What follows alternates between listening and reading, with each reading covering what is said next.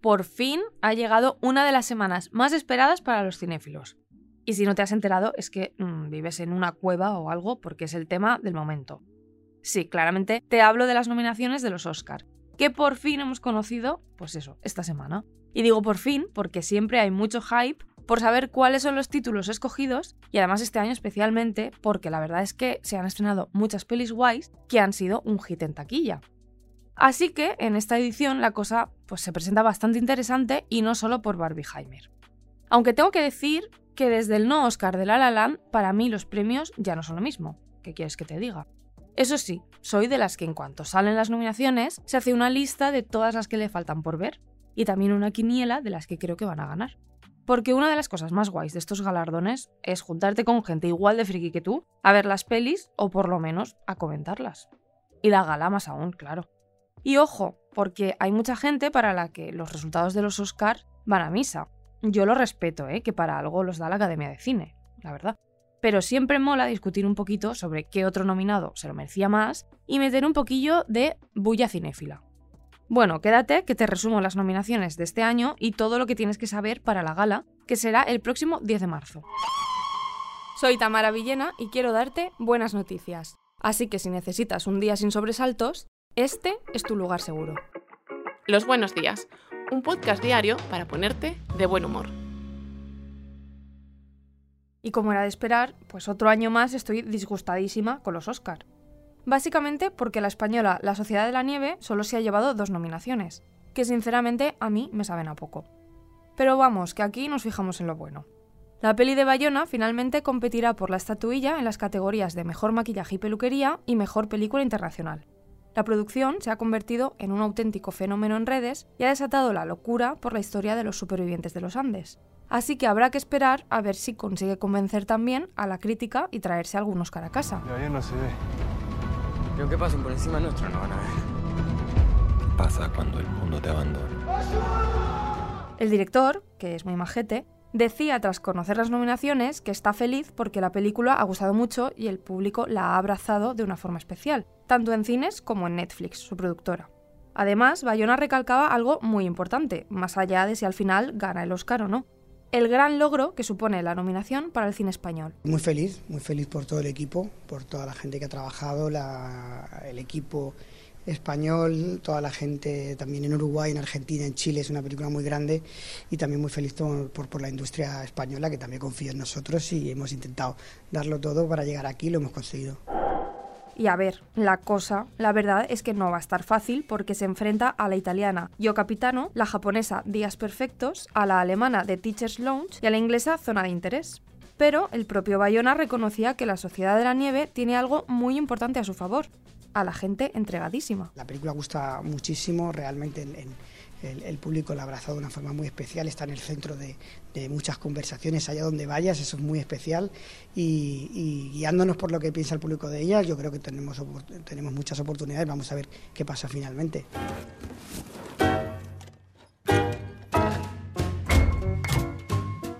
Pero también tendremos otra representación española en los grandes premios del cine la de Pablo Berger, que competirá con Robot Dreams por el Oscar de animación, contra El chico y la garza de Hayao Miyazaki, Elemental, producida por Pixar, la peli de Netflix Nimona y Spider-Man cruzando el multiverso de Sony.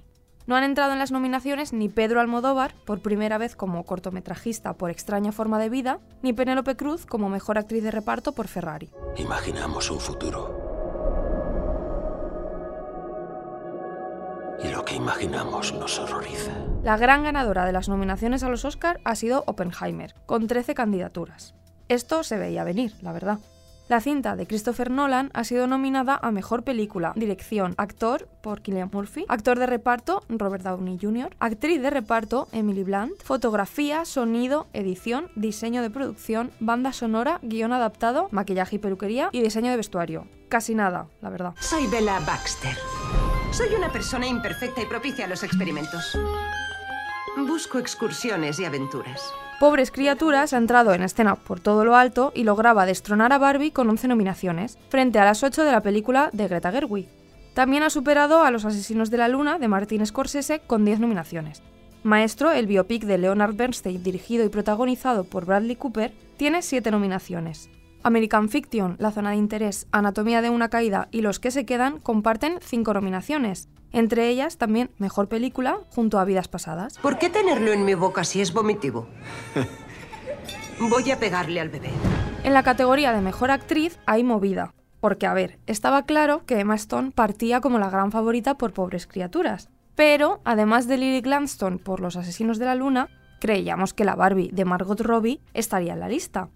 Y vamos, que no, que a la prota de la peli más taquillera de 2023 no la han nominado. Hola, Barbie. Hola, ¿Estás bien? Sí, Barbie, me he caído. ¿Caído? Qué vergüenza. Barbie, no se avergüenza. Lo sé, Barbie, no sé cómo explicar esto, pero tengo los talones en el suelo. Las que sí han entrado han sido Sandra Uller por Anatomía de una caída, Carey Mulligan por Maestro y Annette Bain por Niad. For achievement in directing, the nominees are Y más de lo mismo ha pasado con Greta Gerwig, que tampoco ha sido nominada en una categoría de Mejor Dirección, en la que sí estarán Christopher Nolan, Martin Scorsese, Yorgos Lanthimos, Jonathan Glazer y Justin Triet, una mujer, menos mal. ¿Yo qué queréis que os diga? Mm, a mí me da que el último golpe de efecto de Barbie son estas no nominaciones que retratan casi tan bien como la peli lo difícil que es ser mujer en un mundo de hombres. Es que no sé quién soy sin ti. ¿Eres Ken? Pero es Barbie y Ken. Yo solo soy Ken. Porque mira, a Ken, Ryan Gosling, sí que lo han nominado como mejor actor de reparto. Y muy merecido, ¿eh? Que yo lo adoro y ojalá se lo lleve. Pero hasta él mismo ha dicho que no ve muy claro lo de estas nominaciones y que aunque él se siente muy honrado, está decepcionado por la omisión a sus compañeras. Porque no hay Ken sin Barbie. ¿De quién son estas tierras? Mías. Bueno, por no hablar de la manía que le tienen en los Oscar al pobre Leonardo DiCaprio, que no ha sido nominado como prota por Los Asesinos de la Luna. Ahí sí que han entrado Killian Murphy por Oppenheimer, Bradley Cooper por Maestro, Colman Domingo por Rustin, Paul Giamatti por Los que se quedan y Jeffrey Wright por American Fiction. Habrá que esperar hasta el 10 de marzo para salir de dudas, pero vamos, que ya de entrada yo ando disgustada con esta edición, para qué mentir. En fin, yo siempre en el Team Bayona, Berger y Barbie, por supuesto. Y lo que es una muy buena noticia es que este viernes, por fin, se estrena Pobres Criaturas en España, la aclamada película de Yorgos Lántimos con Emma Stone como protagonista, que está arrasando entre crítica y apunta muy muy fuerte para los Oscar. Es una comedia con tintes de drama y fantasía en la que Bella, la prota, que ha vivido con un científico brillante, aunque poco ortodoxo, es una joven libre de los prejuicios de su época que solo quiere aprender y defender la igualdad y la liberación. Eres la mujer más bella que he visto jamás. Estar viva me resulta fascinante.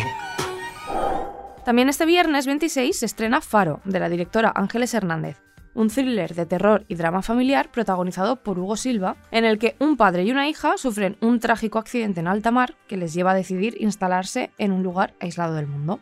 Ahí descubrirán que algo extraño está pasando y tendrán que hacer frente a una amenaza que se cierne sobre ellos. ¿Tú crees en los fantasmas? Todo empezó cuando llegamos al faro.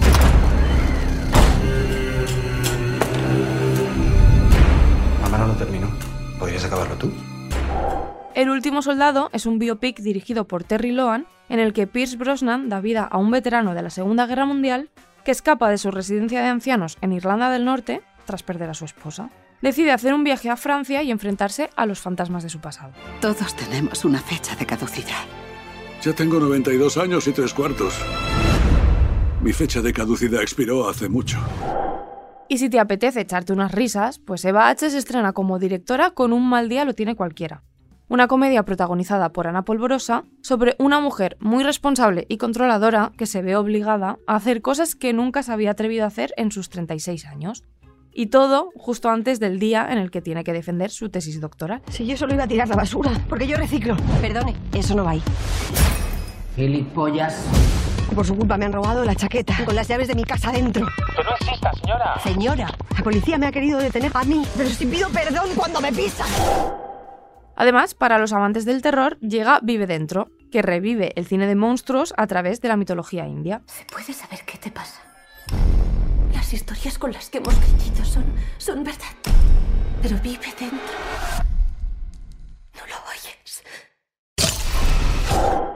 Para los más peques también hay estrenos, porque llega Patrick, una mariposa con una sola ala que se enfrenta al viaje de su vida. Mañana más buenas noticias. Bye. Muchas gracias por escucharnos y gracias a ti, Tamara. Venga, hasta la próxima. Recuerda que si te ocurre algo bueno y quieres contárnoslo, puedes escribir a losbuenosdías@lasprovincias.es. Este podcast ha sido escrito por Tamara Villena. La edición es de Amalia Yusta y Paco Sánchez. El diseño sonoro es de Rodrigo Ortiz de Zarate y la producción de Miquel Abastida y Tamara Villena.